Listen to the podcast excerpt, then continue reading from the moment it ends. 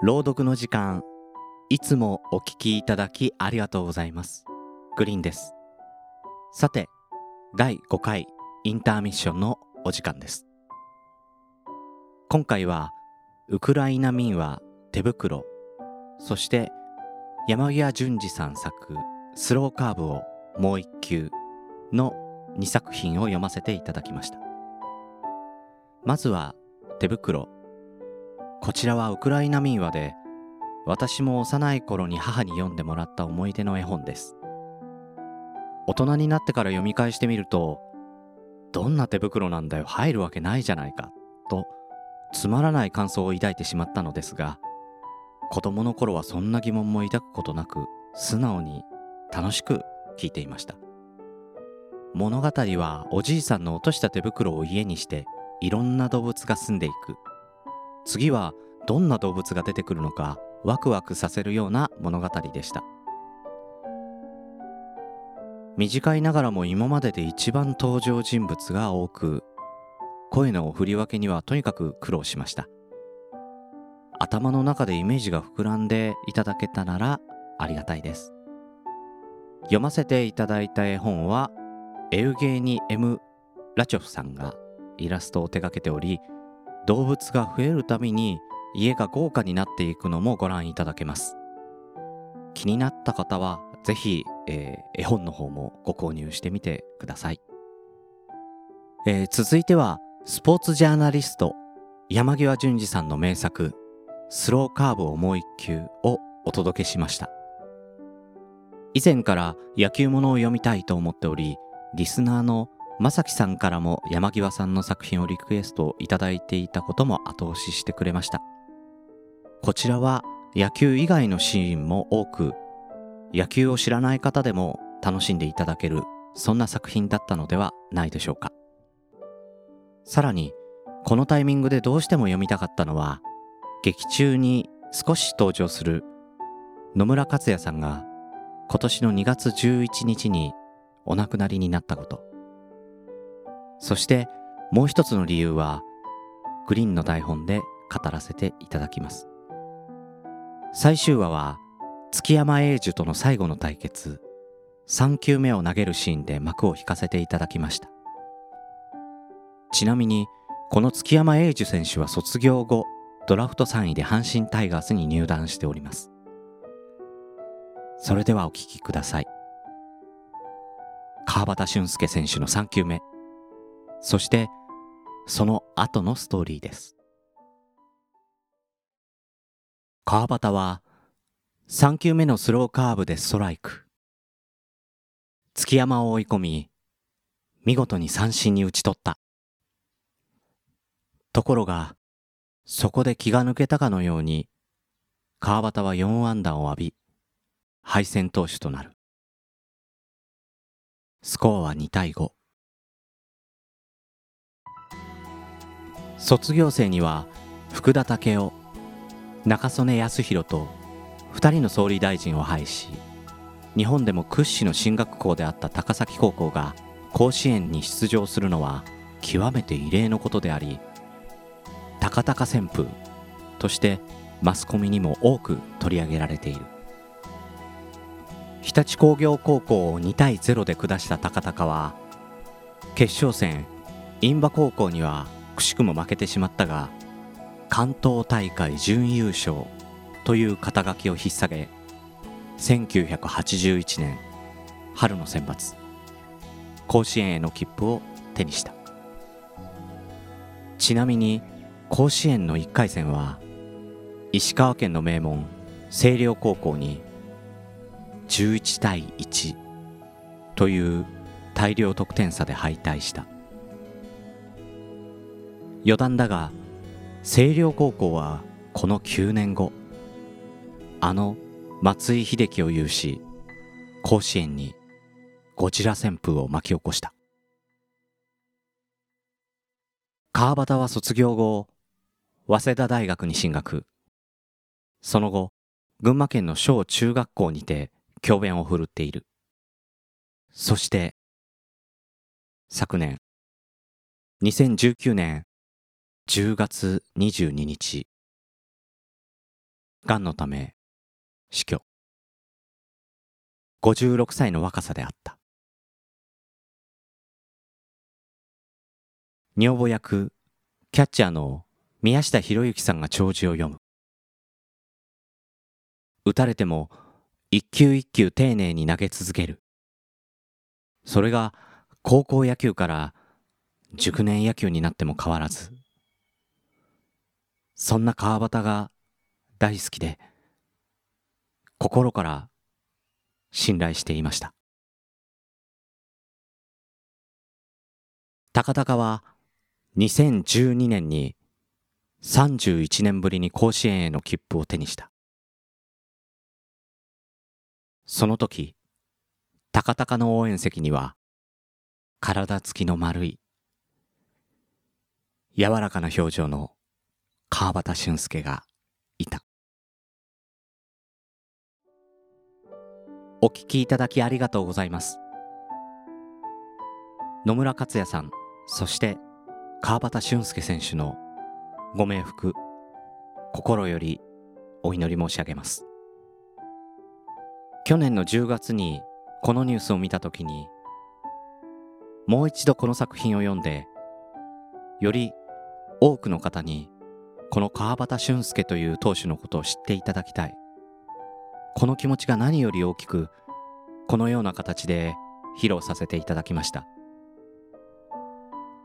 本来であればちょうど春の選抜の時期であり高校球児たちの夢の舞台を見ながらと思っていたのですがこのような事態になり球児たちも夢の舞台を失ってしまうということになってしまいました。ですが人生はまだまだ長く夢の続きはどこかで必ず続いている。夢の続きはどこかに必ず続いている。川端選手ならチャンスは回ってくるもんです。夢もきっと巡ってくるもんですよ。と言ってくれるのではないでしょうか。今はじっと耐えることしかできませんが野球を志している方もそうでない方もいつか自分の目標に向けて飛び立てるように応援させていただきます。続きまして今回もいただいたレビューいくつか紹介させていただきます。もっと多くの人に聞いてほしい特慶さんから頂戴しております。パーソナリティのグリーンさんの落ち着いた声での朗読。物語を聞くのはラジオドラマや声優さんがやられているようなものよりもこういった方が好みです。他の人気番組のディレクターとしても活躍しているグリーンさんですがそんな方が朗読という分野を選んで熱量高く番組をしてくださっているのがすごく嬉しいし個人的にはポッドキャストはこういった番組が人気が出るものであってほしいと思っています。迷われている方はぜひ一度聞いてほしいです。と頂戴しております。名だたる声優さん俳優さんもやってらっしゃる中でこのように評価していただけて嬉しいです。ありがとうございます。またポッドキャストは日本だけでも十数万の番組があると言われており人気の有無にかかわらず良い作品というのはまだまだ眠っていると思います。特に今行動を制限された中でポッドキャストを聞く方聞く時間が増えた方も少なくないと思います。そんな皆さんに感動や発見を提供することができていたら幸いです。特慶さんどうもありがとうございます、えー、続いて、えー、文字化けしてちょっと名前がお読みできないんですけれども、えー、睡眠にも良いと頂戴しております。寝る前に聞くのにぴったりです。BGM が止まるタイミングなどが絶妙で作品に入り込みやすいです。個人的には BGM と効果音がちょっと大きくて声に集中しづらいです。またチープな感動 BGM が作品までもチープにしてしまうのが惜しいなと感じました。ただ無料で聴ける分には申し分ないクオリティです。と頂戴しております。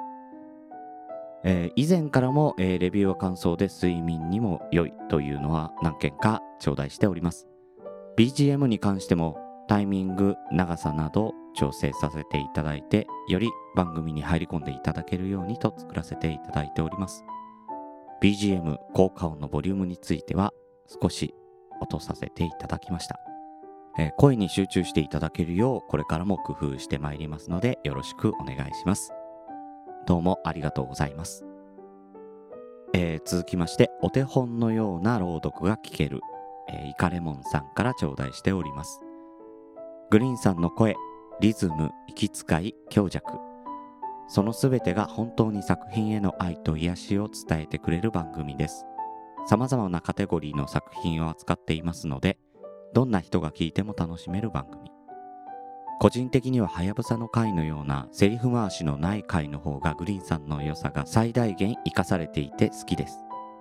一方で鬼平のような薄暗い空気を演出できるのもグリーンさんの語り口ならではなんだよなと頂戴しております、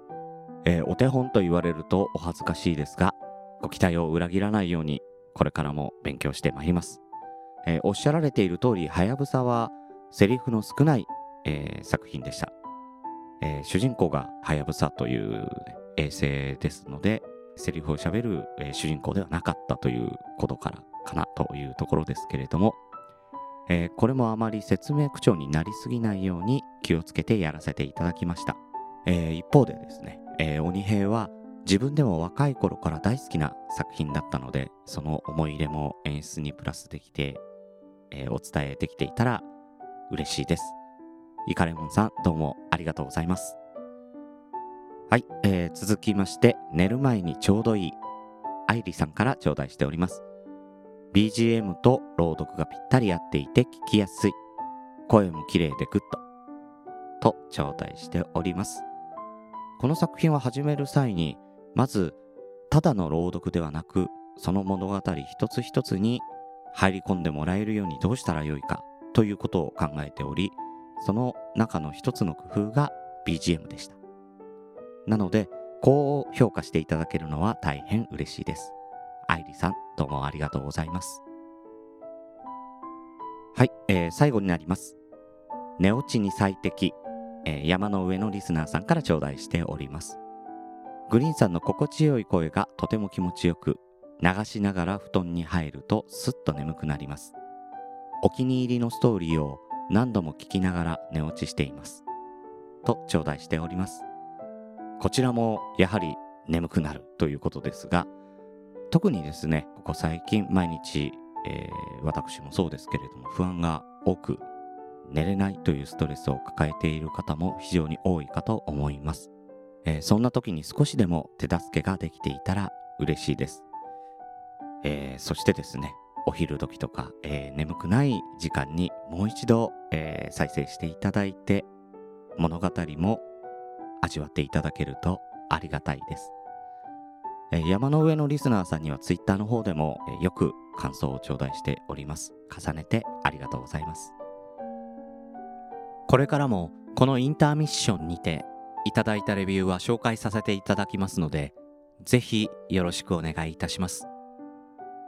また、お知らせですが、この朗読の時間、音声 CM が完成いたしました。